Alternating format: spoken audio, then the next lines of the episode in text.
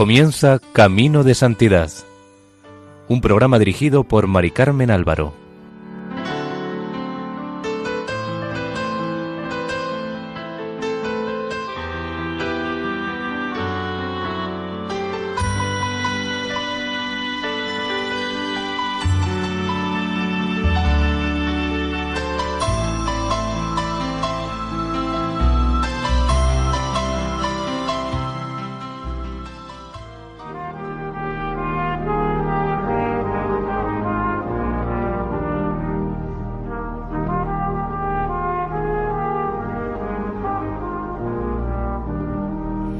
Bienvenidos al programa Camino de Santidad, realizado por el equipo de Radio María en Castellón, Nuestra Señora del Lledó. Les invitamos a escuchar el primer capítulo dedicado a la vida de Santa Rafaela María del Sagrado Corazón, fundadora de las Esclavas del Sagrado Corazón.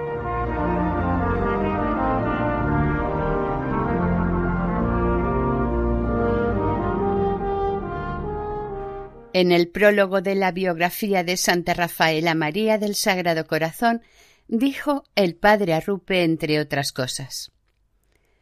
Los santos nos parecen a veces desconcertantes.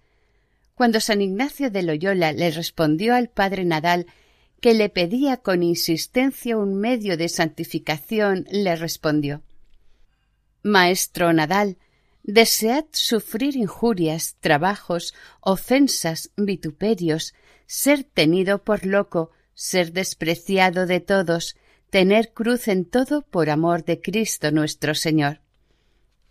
Santa Teresa de Jesús exclama Señor, o morir o padecer, no os pido otra cosa para mí. Y podríamos seguir diciendo lo mismo con distintas palabras de muchos santos, Tal es el caso de Rafaela Porras y Ayllón. Vivió veintisiete años de vida juvenil no libre de penas y aflicciones, dieciséis de fundadora y superiora general de su instituto y treinta y dos de aniquilación progresiva y de martirio en la sombra. En esta situación de vida crucificada oímos todavía decir a Rafaela yo bendigo cada día más mi inutilidad. Ojalá que acabe de lograr que nadie se acuerde de mí. La obra más grande que yo puedo hacer por Dios es esta, entregarme toda a su santísima voluntad sin ponerle el más pequeño estorbo. Y Santa Rafaela no se lo puso jamás. Esta tenía un profundo espíritu ignaciano y, sobre todo, amor y fidelidad a lo más importante, a lo más fundamental, a los ejercicios espirituales. Con ocasión de ellos escribió precisamente Rafaela María sus páginas más hermosas y de mayor hondura y contenido espiritual. Es más, ajustó y acomodó totalmente su vida a las enseñanzas de los ejercicios que en último término es adaptarla y conformarla a Jesucristo y su Evangelio. El conocimiento interno del Señor, que con tanta insistencia se pide y busca en los ejercicios, fue llevando suavemente a Santa Rafaela María hacia el corazón de Cristo y avivando sus deseos de corresponder a ese amor con amor reparador por sí misma y por sus hijas las esclavas, fruto, como ella decía, de este sagrado corazón. Rasgo característico de la santa es su empeño en proponer la Eucaristía, sobre todo la exposición solemne a la adoración de los pueblos. En esto centra su espiritualidad, en esto educa a sus hijas, de ahí espera la eficacia del apostolado, ya que para ella era inconcebible una obra apostólica desvinculada del deber sagrado de la adoración eucarística. Sigue diciendo el padre Arrupe. En fin, la vida de Rafaela María nos hace descubrir cómo, a través de toda esa complicada sucesión de hechos tan contradictorios con frecuencia los planes humanos, el Señor iba encarnando en su sierva de un modo vivo y palpable un mensaje para nosotros. Efectivamente, En una época de sobrevaloración del dinamismo, de los medios humanos, de todo lo inmediatamente rentable, el Señor presenta por su Iglesia ante los ojos atónitos del mundo una figura de mujer consagrada al apostolado y que, sin embargo, pasa en inacción aparente casi la mitad de su vida. Pero no sólo en la oscuridad, como tantas otras almas santas, sino humillada, despreciada, arrinconada, ridiculizada, cercada de desconfianza, y, en el mejor de los casos, considerada como persona que no tenía buena la cabeza. Esto a los cuarenta y tres años, con salud en realidad normal, temperamento emprendedor, deseo ardiente de trabajar en las tareas de la salvación de las almas, y llevado por su parte no con sentido de frustración, ni menos con resignación fingida o dolorismo malsano, sino con aceptación plena, gozosa, sin resentimiento hacia nadie, con la convicción de que era la obra más grande que podía hacer por su Dios. Acertadamente, por tanto, pudo escribirse a raíz de la canonización de la santa. Centró toda su vida en el amor y después, porque era consecuente consigo misma, supo vivir ese amor en las circunstancias concretas que le salieron al paso. Y vivió la humildad hasta el heroísmo. Nada menos que eso costó la cimentación de un edificio que estaba destinado en la Iglesia a la reparación, al corazón de Jesús, respuesta de amor, comunión con Él en su misterio redentor que se perpetúa en el sacrificio eucarístico y que apremia a traer a los hombres al conocimiento de las insondables riquezas de su amor.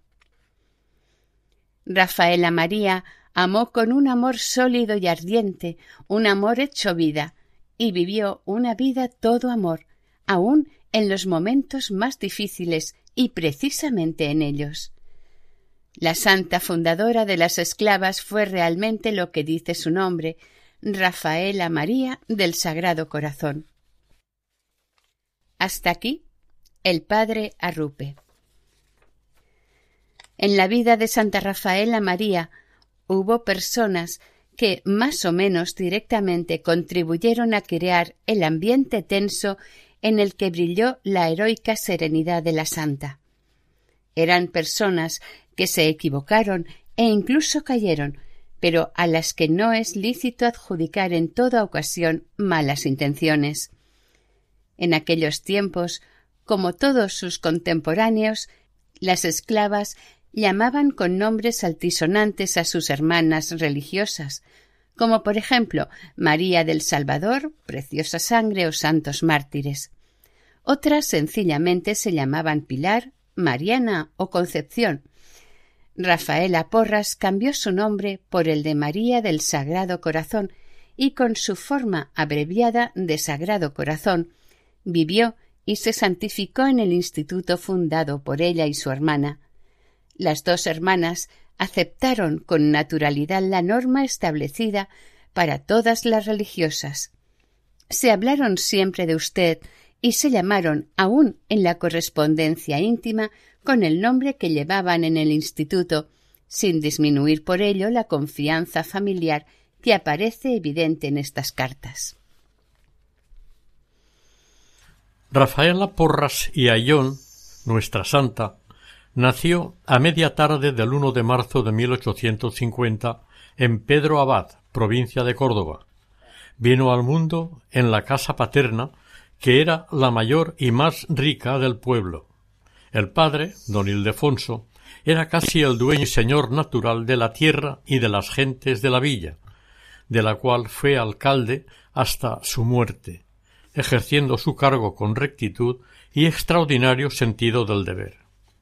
Su madre, doña Rafaela, era una gran señora con todas las virtudes de su clase, encantadora, hacendosa y activa, amante de su esposo y de sus hijos, además de caritativa con los pobres. Cuando murió el padre, a los cuarenta y siete años, Rafaela María tenía cuatro y medio. En 1854 una epidemia de cólera azotó despiadadamente Pedro Abad. Literalmente, don Ildefonso entregó su vida por los pobres. Su posición privilegiada le sirvió para favorecer a toda clase de personas. Cuando llegó al pueblo la epidemia de cólera, don Ildefonso tuvo que oír muchos consejos. Unos le recomendaban que se fuera a Córdoba, donde había más posibilidades de asistencia médica, otros que se marchara con su familia a alguno de los cortijos aislados en medio de la campiña cordobesa, donde el peligro de contagio sería menor. Pero él no quiso escuchar y como alcalde se quedó en Pedro Abad, donde el cólera se propagaba especialmente entre los pobres. No permaneció inactivo, sino que se multiplicó en el trabajo, luchando y tratando por todos los medios de evitar y eliminar el mal. Finalmente se contagió, dejando viuda y nueve hijos, además de otro en camino. El mayor tenía veinte años. Don Ildefonso dejó el recuerdo entrañable de un padre ejemplar, símbolo de todas las virtudes familiares.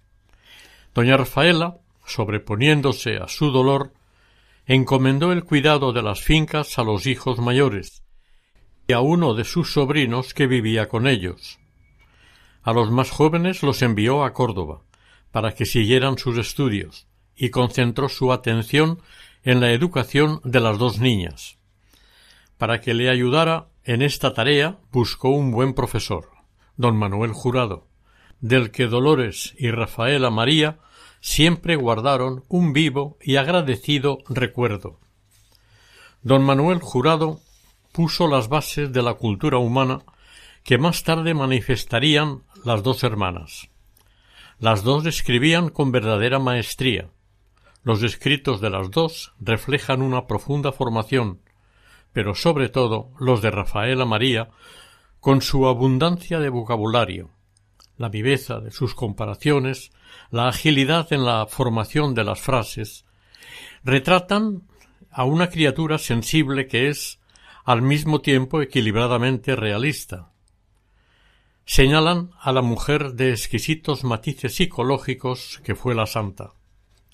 Rafaela María hizo la primera comunión a los siete años, cuando hacia 1850 los niños no solían comulgar tan pequeños. Algunos de sus biógrafos justifican este hecho por la extraordinaria aplicación de Rafaela María, que según dijeron, alegre y vivaracha como era, se privaba de buenos ratos de juego para estudiar el catecismo. Esto no parece muy lógico.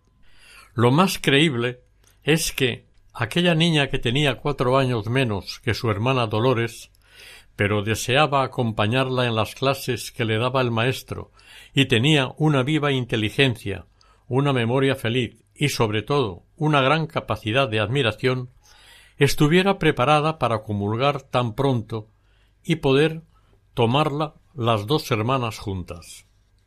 Para ella rezar fue tan sencillo como para las flores abrirse al calor de la primavera. Rafaela María tenía sólo siete años, pero una enorme predisposición, una sensibilidad y una capacidad extraordinaria para conocer y aceptar con amor el don de Dios. Comulgó el primero de marzo de 1887, día de su cumpleaños, junto con su hermana Dolores. No hay demasiadas anécdotas sobre Rafaela María Niña. Vivió mucho al aire libre, desde la muerte del pequeño Alfonso, hijo póstumo nacido a los pocos meses del fallecimiento del padre, se convirtió en la pequeña de la casa, y por ello en el centro de atención de todos. Gozó del cariño preferente de la familia, pero tuvo que sufrir las bromas de los mayores. Cualquiera que haya vivido en una familia numerosa recuerda episodios en los que los hermanos mayores hacen sufrir, sin darse cuenta, a los más pequeños. En el caso de Rafaela es absurdo que los relatos sobre su niñez den una importancia exagerada al sufrimiento que significó para ella la llamemos persecución de sus hermanos. Es verdad que, por carácter y por las circunstancias, la futura santa, desde sus primeros años tuvo oportunidad de practicar, de entrenarse en el ceder y se acostumbró a dejar paso a los otros. Su hermana Dolores, además de ser por temperamento totalmente opuesta a ella, le llevaba cuatro años de edad, por lo que dirigía los juegos e imponía su voluntad a la pequeña, que raramente discutía. Por fuerza de las circunstancias familiares, Rafaela María pasó rápidamente de la adolescencia a la juventud. La madre no concebía ver separadas a sus dos hijas y el deseo de tenerlas unidas en todo la llevó a lanzar a la vida de sociedad a una niña de apenas catorce años. Más tarde, la santa contaría que por un tiempo pensó en permanecer en el mundo, es decir, en casarse y de hecho tuvo proposiciones muy concretas en este sentido. A partir de 1864, las dos hermanas alternaban en sociedad tanto en Córdoba como en Cádiz y Madrid. Todos los testigos confirman su modestia y su buen gusto, esa difícil sencillez de la elegancia auténtica. Sus hermanos mayores, tíos solteros, primos, todos se sentían orgullosos de ellas y las llevaban de aquí para allá, vigilando y defendiendo su inocencia. Dolores confesaría que romper con todo aquello le costó un verdadero triunfo. Rafaela María no comentó prácticamente nada al respecto, pero en una carta a su director espiritual alude a los recuerdos de la vida pasada, a aquellas cosas que ha dejado por Jesucristo y que ahora se le presentaban como una invitación atractiva. El 25 de marzo de 1865 hizo Rafaela María voto perpetuo de castidad en la parroquia de San Juan de Córdoba. Acababa de cumplir quince años, pero sabía muy bien lo que es entregarse del todo y para siempre.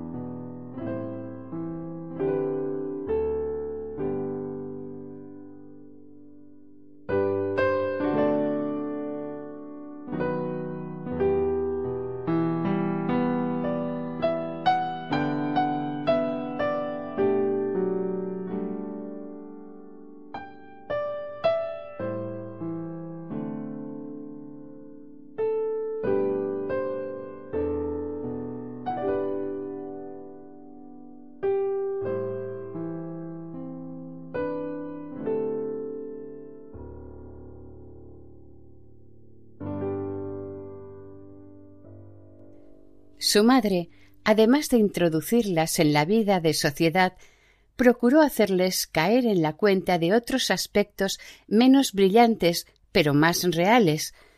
De doña Rafaela aprendieron sus hijas muchas cosas, como por ejemplo generosidad, abundancia en las limosnas y abnegación completa en la entrega personal a los necesitados. De la mano de su madre tuvieron ya de niñas contactos con la pobreza y el dolor. Cuando fueron algo mayores, doña Rafaela compartió con ellas el trabajo y las visitas a enfermos pobres del pueblo. Con palabras y ejemplos vivos les enseñó que la auténtica misericordia no consiste en dar de lo que nos sobra, sino en abrir generosamente el corazón a todos los que nos necesitan. El 10 de febrero de 1869 murió inesperadamente doña Rafaela de un ataque cardíaco a las doce de la noche. Tenía cuarenta y nueve años de edad, años bien aprovechados, llenos a los ojos de Dios y de los hombres. El golpe para la familia y sobre todo para nuestra santa fue de los que marcan el comienzo de una etapa en la vida de las personas. Años después, Rafaela María recordaba la agitación de aquella noche. Ella, la más joven, la más tímida, tuvo que tomar la iniciativa de todas las mil menudencias intrascendentes que acompañan a una muerte al hecho más trascendental de la vida. A Dolores le fallaron los nervios y por primera vez admitió la fuerza, la consistencia enorme del temple de su hermana.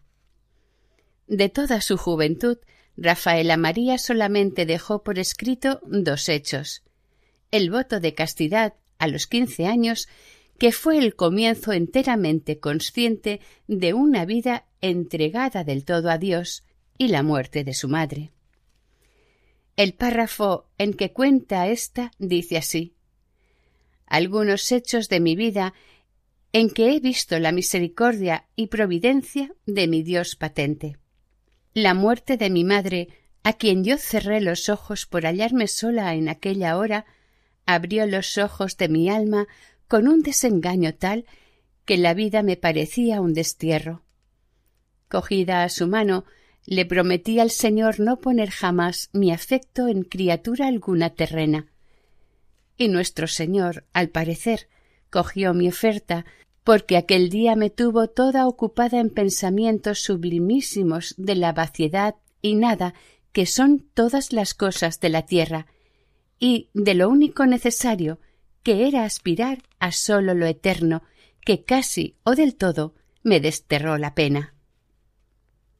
Esta jaculatoria o décima se me grabó de tal manera que no sólo aquel día, sino toda mi vida me ha servido de estímulo para la virtud. Yo, ¿para qué nací? Para salvarme, etc. Continuaba cada día entrando más en mí y la providencia divina que ya iba formando sobre mí sus designios me ponía casi continuamente objetos a la vista que me fuesen cada vez más desengañando del mundo. La noche del día de febrero de 1869, mientras velaba al cadáver de su madre, Rafaela María repasaba los alegres años de su primera juventud. Según ella misma cuenta, al cerrar los ojos de su madre, se le abrieron los suyos propios para ver todas las cosas a una nueva luz. El voto de castidad a los quince años había supuesto una entrega sincera, envuelta en cierta alegría infantil, ilusionada. A partir de los diecinueve, Rafaela María comenzó su vida madura. La muerte de su madre le descubriría la otra cara de la alegría el gozo, la serenidad, la esperanza cristiana, en definitiva. En la familia Porras, de cara al exterior, cambiaron muchas cosas. En aquellos tiempos el luto era muy estricto. Se acabaron las fiestas, los viajes, las tertulias ruidosas. En la casa quedaron las dos hermanas con tres de los hermanos. Uno de ellos, Antonio, se casaría un poco más tarde. quedaron Ramón y Enrique, el más pequeño de los chicos, quien fallecería a los dos años de la muerte de la madre a consecuencia de una tuberculosis. Meses después se casó Ramón, el único hermano que aún vivía con ellas. En tres años se habían quedado solas, por tanto, más libres para llevar la vida que desde hacía algún tiempo habían abrazado en su corazón. Su ruptura con el mundo fue tan completa, su entrega a Dios y a los pobres tan generosa, que de por sí podría llenar una existencia. Esta vida fue madurando con la muerte de su madre, pero hundía sus raíces en años anteriores. Doña Rafaela había plantado la semilla que fructificaría de modo que quizás ella nunca llegó a imaginarse.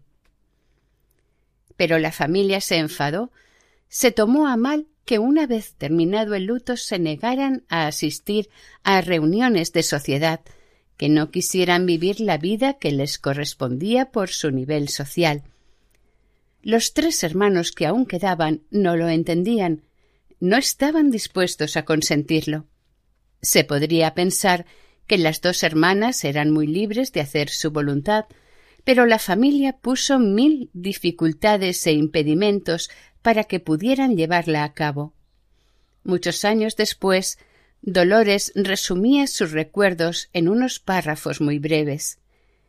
Huérfanas del todo, mi hermana y yo, y bien perseguidas por nuestros más allegados parientes, después de unos cuatro años de lucha, que fue terrible, nos resolvimos las dos a hacernos religiosas en las Carmelitas Descalzas de Córdoba. Este es el epígrafe que da Dolores al período comprendido entre 1869 y 1873, cuatro años que fueron en realidad casi cinco. Hay que reconocer que Dolores y Rafaela María se pasaban de la raya en lo que parecía razonable a cualquier persona sensata, y esto por tanto alteraba a sus hermanos. Les fue preciso realizar sus correrías apostólicas como el que hace poco menos que un delito. Con la complicidad de una sirvienta antigua que habían mantenido en la casa, salían por una sencilla puerta trasera sin que las vieran los demás, para pasar algunas noches enteras fuera de la casa atendiendo a los enfermos y socorriéndolos económicamente hasta el extremo. En su familia siempre se había interpretado bastante claramente el Evangelio, pero nunca hasta aquellos límites. El mundo de la pobreza las necesitaba. Les había enterado un afán enorme de trabajar por los pobres, por los demás, de recuperar el tiempo perdido.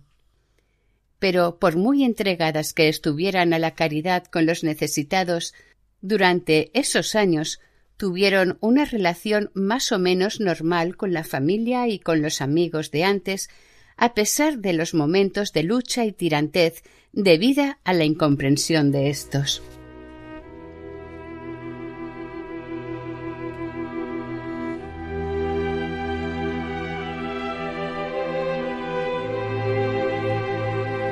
Estamos escuchando en Radio María el programa Camino de Santidad, con el primer capítulo dedicado a la vida de Santa Rafaela María del Sagrado Corazón.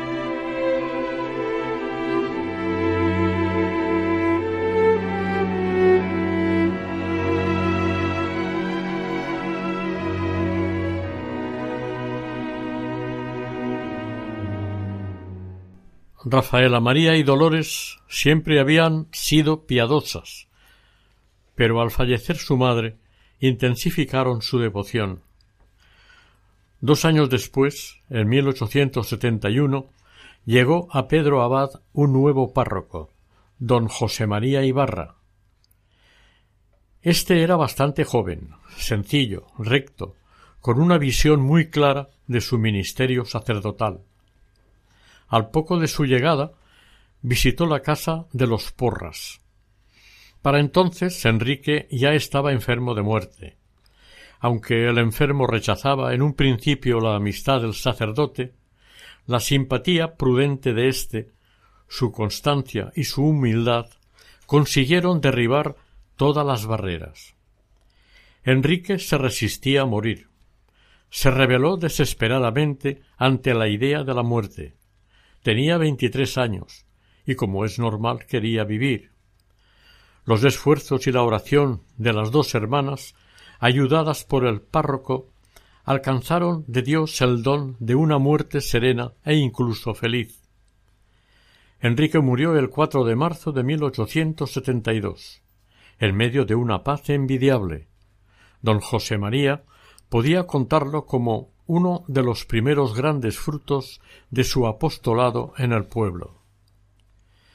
El párroco no tuvo necesidad de animarlas en el camino de entrega que habían tomado, pero puso en su vida espiritual bases más sólidas.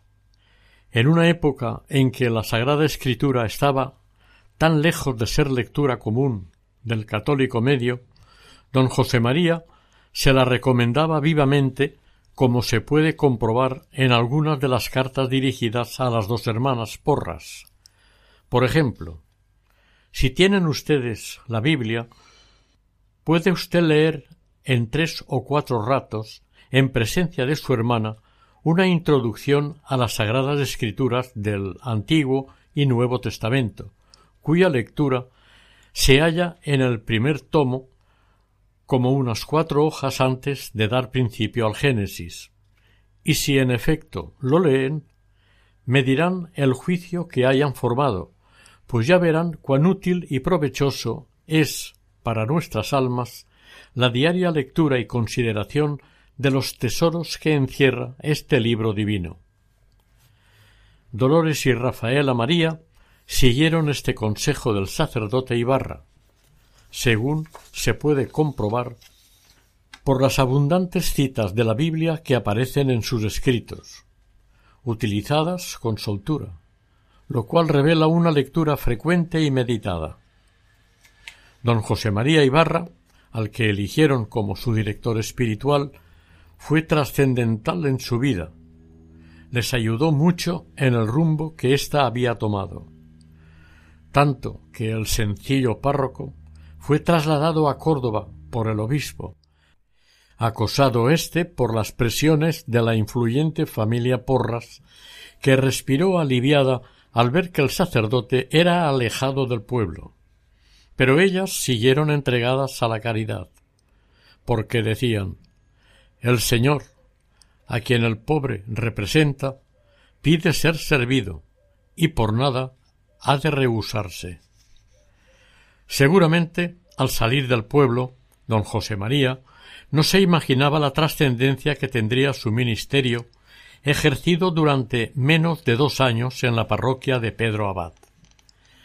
Si la familia había pensado en arreglar la situación, quitando de en medio al párroco, los porras debieron de sentirse un tanto defraudados.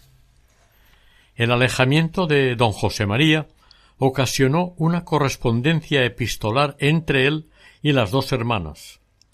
Ahora esas cartas nos permiten conocer una serie de detalles que de otra manera se habrían perdido. Conocemos a través de ellas a una Rafaela María en crecimiento continuo, que camina y avanza superando sus debilidades.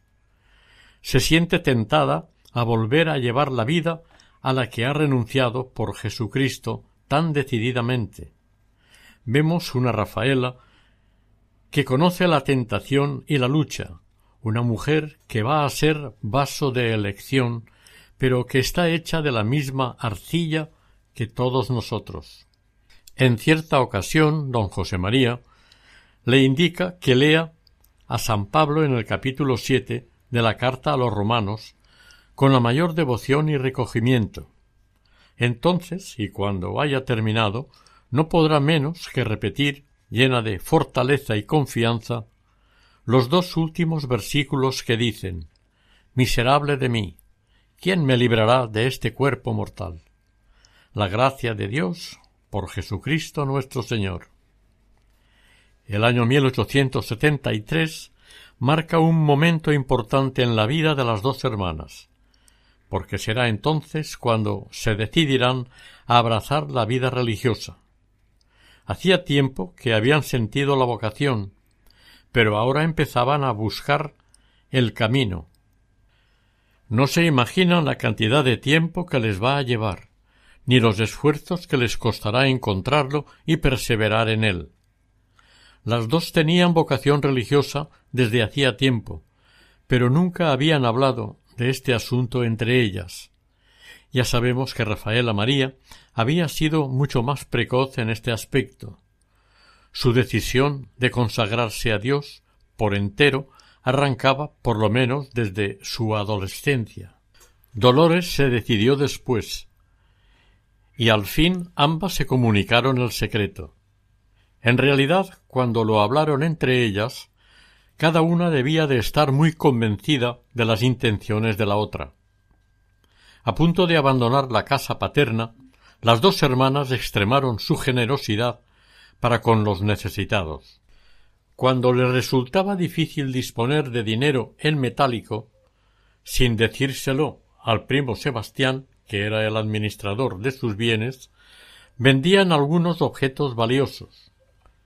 Llevaba razón la gente de Pedro Abad, cuando, muchos años después, recordaba con exageración, pero con muchísimo cariño. Cuando estaban aquí las señoritas no había pobres.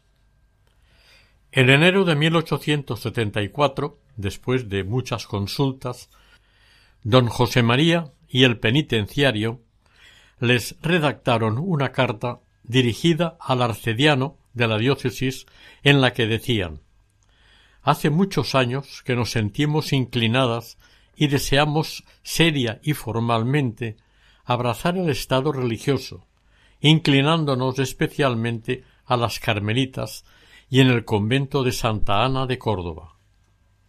Pero, en los designios de Dios, aquel no era su camino. Se les dijo que el número de monjas en Santa Ana estaba completo. No había sitio para ellas. El arcediano decidió que antes de entrar en las carmelitas pasaran una temporada recogidas en las clarisas del convento de Santa Cruz.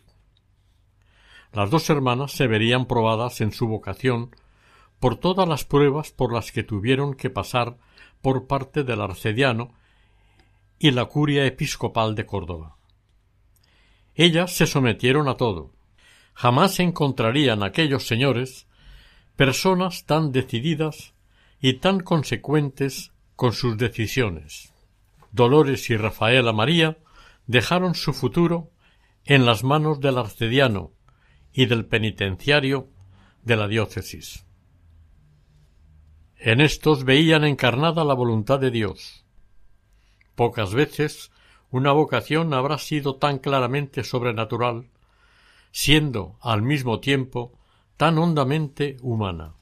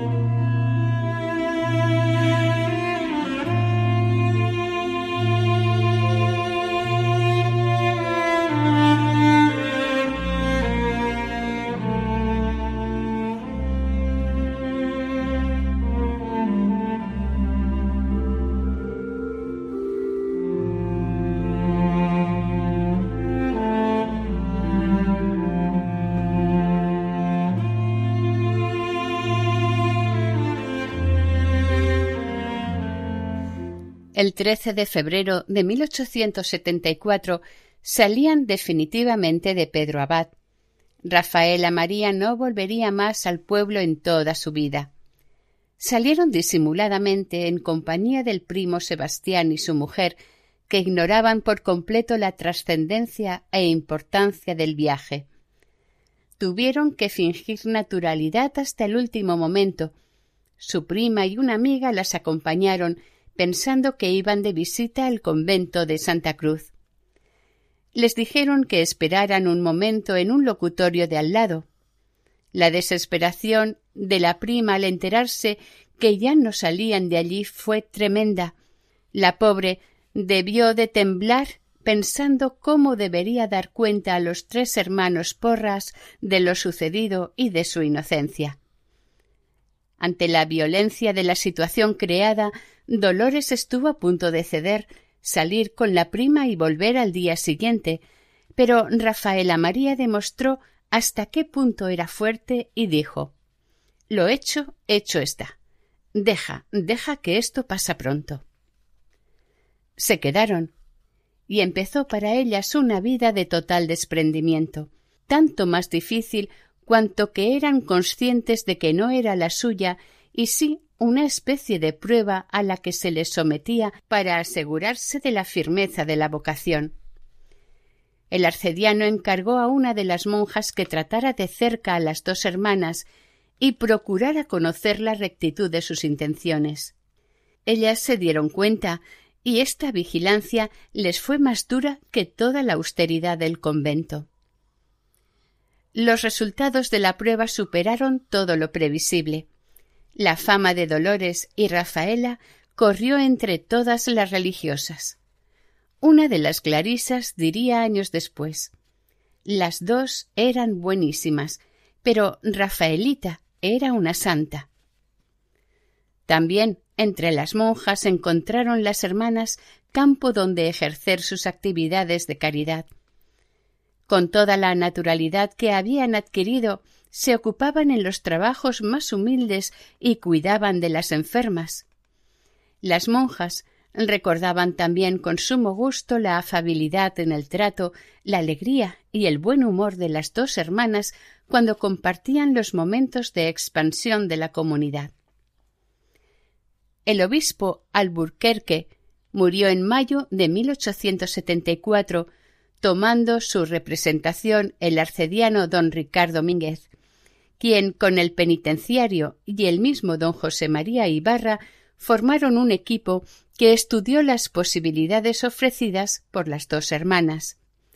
Contaban con una fortuna puesta del todo a disposición de la diócesis y con sus propias personas dispuestas a dedicarse al trabajo que se estimara más provechoso y urgente.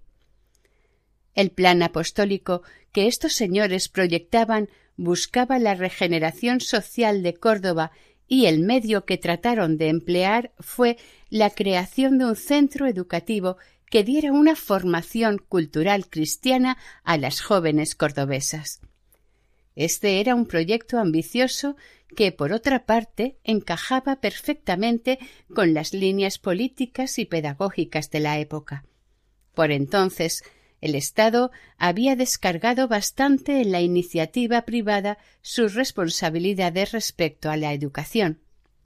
El penitenciario y el arcediano de la diócesis decidieron fundar en Córdoba ciudad un pensionado dirigido por la Orden de la Visitación.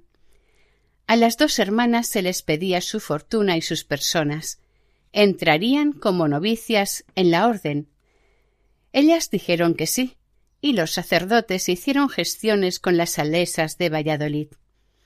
Estas religiosas no mostraron mucho entusiasmo ante la perspectiva de admitir a dos novicias tan adineradas y para admitirlas exigieron que si querían entrar en la orden debían convencerse de que serían las últimas. Ellos transmitieron el encargo y respondieron a Valladolid. Las dos hermanas dicen que sí, que están de acuerdo en eso de ser las últimas. Por caer enfermo el penitenciario y a propuesta del arcediano se retrasó el viaje de Dolores y Rafaela María a Valladolid, y en esas Providencialmente se añadió al equipo diocesano que estaba preparando el futuro de las dos hermanas don José Antonio Ortiz Urruela, nacido en Guatemala. Predicador famoso, director espiritual cotizadísimo, un erudito que no tenía miedo a nadie ni a nada. Cuando llegó a España venía de Roma, de asistir al Concilio Vaticano I. El clero de Córdoba lo acogió con respeto. El equipo formado por el penitenciario, el arcediano y don José María Ibarra no sólo lo recibió, sino que reconoció en él desde ese momento al verdadero director del proyecto. El arcediano, admirando la virtud, mérito y experiencia de don José Antonio Ortiz Urruela, le habló sobre las dos jóvenes que estaban en el convento de Santa Cruz a la espera de la decisión del camino que debían seguir y del proyecto que se tenía en la fundación de un monasterio de la Visitación pidiéndole su parecer. El padre le manifestó que, en las circunstancias presentes, lo más conveniente sería una fundación dedicada a la adoración del Santísimo, sin excluir otras obras de celo y apostolado. Ellas, como lo que les proponían encajaba también con sus decisiones personales, aceptaron con la misma generosidad. El arcediano accedió al cambio, salesas o reparadoras, a él no le importaba demasiado el instituto siempre que atendiera a la enseñanza de las jóvenes cordobesas. La Sociedad de María Reparadora había hecho ya una fundación en Sevilla patrocinada precisamente por el padre Ortiz Urruela, y éste mismo animó a las religiosas a que fundaran en Córdoba. El 1 de marzo de 1875, Dolores y Rafaela María Porras empezaron el postulantado en la Sociedad de María Reparadora. Hacía más de un año que habían salido de la casa solariega de Pedro Abad. La nueva casa religiosa que se abrió en Córdoba se estableció en la calle San Roque. Era una casa de la familia Porras que había pertenecido a Ramón quien se la vendió a sus hermanas. La casa era muy grande, con varios patios. Con pocas adaptaciones pudo organizársele perfectamente la vida de convento. En la mejor estancia de la planta baja se preparó la capilla. El 29 de marzo de ese mismo año, 1875, se celebró por primera vez la Eucaristía en la capilla y el Santísimo quedó expuesto a la adoración y al amor de las religiosas y de los fieles. Con las reparadoras y las dos hermanas, pronto se reunió un buen número de chicas que empezaron con entusiasmo su vida de entrega a Dios. Algunas eran la flor y nata de Córdoba, pero todas ellas tenían, sobre todo, la riqueza que supone una juventud alegre e ilusionada. En aquella casa las dos hermanas aprendieron a ser religiosas. Pasaron allí diecinueve meses, en los cuales asimilaron lo que significa seguir los buenos consejos de Cristo sobre la pobreza, castidad y obediencia. Sintieron el apoyo y las exigencias de la fraternidad. Aprendieron a amar a aquellas hermanas que no habían buscado, sino que habían sido buscadas y encontradas y reunidas por Jesús. En el noviciado de María Reparadora aprendieron también a amar especialmente determinados aspectos evangélicos que en realidad son para todos los cristianos, pero que a ellas las interpelarían con una fuerza entrañable. Habían ingresado en un instituto nuevo, no tenía clausura rigurosa de la vida monástica o conventual. Además, su finalidad era apostólica, de servicio a la Iglesia universal. Por esto último, la vocación de las dos novicias enlazaba de nuevo con el proyecto de los sacerdotes de Córdoba que las apoyaban. El 4 de junio, tres meses después de la apertura de la casa, Dolores y Rafaela María tomaron el hábito según costumbre de la época, cambiaron de nombre para hacer evidente que empezaban una vida distinta. Rafaela se llamaría desde entonces María del Sagrado Corazón y Dolores pasó a llamarse María del Pilar. Ese 4 de junio fue un día de gran alegría, fiesta del corazón de Jesús. Las reparadoras estaban contentas por la esperanza que ofrecía el noviciado de Córdoba. Los componentes del equipo diocesano también, porque esperaban convertir pronto sus proyectos en realidades. Contentas las novicias, contentos los cordobeses, contentas las dos hermanas, porque habían dado todo lo que tenían y comenzaban a caminar libres por una senda iluminada por la luz misteriosa, pero segura de la fe. En 1876, tras una serie de problemas y dificultades entre las reparadoras y el obispo de Córdoba, éstas salían de la ciudad camino de Sevilla. Los días anteriores de la salida, las novicias pasaron momentos de incertidumbre hasta saber lo que pensaban hacer Dolores y Rafaela María Porras. Estas no decían nada, para que sus palabras no influyeran en las demás y obstaculizaran la voz de Dios. Cuando ya hubo que tomar una decisión, de entre toda la comunidad, cuatro novicias se fueron a Sevilla con las religiosas francesas. El resto, catorce novicias y dos postulantes, se quedaron en la casa de la calle San Roque, con las dos hermanas Porras y bajo la protección del obispo de Córdoba. Rafaela María fue nombrada superiora.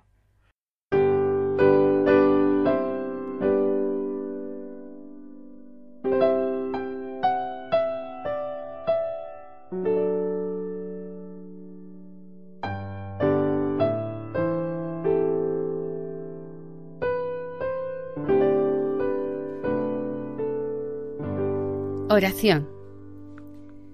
Oh Dios, que por tu Hijo Jesucristo enviaste a tus apóstoles a todas las gentes, concédenos tu Espíritu Santo para que nos reúna a todos en tu Iglesia, a fin de que, imitando el celo apostólico de Santa Rafaela María, trabajemos en la extensión de tu reino.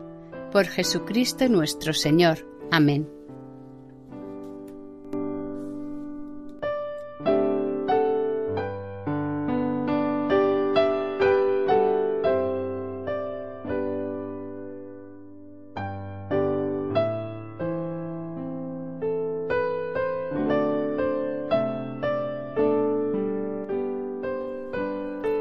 Finaliza aquí el primer capítulo dedicado a la vida de Santa Rafaela María del Sagrado Corazón, fundadora de las Esclavas del Sagrado Corazón, dentro del programa Caminos de Santidad, elaborado por el equipo de Radio María Nuestra Señora del Lledo de Castellón.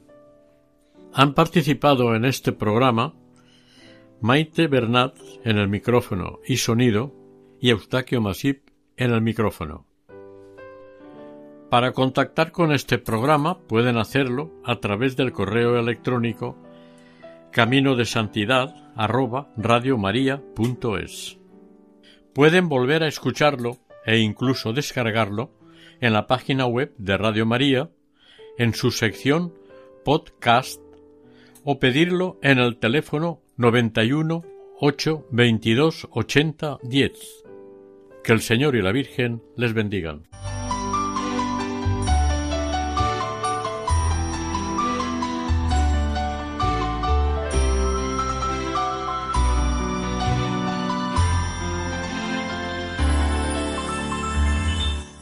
Camino de Santidad.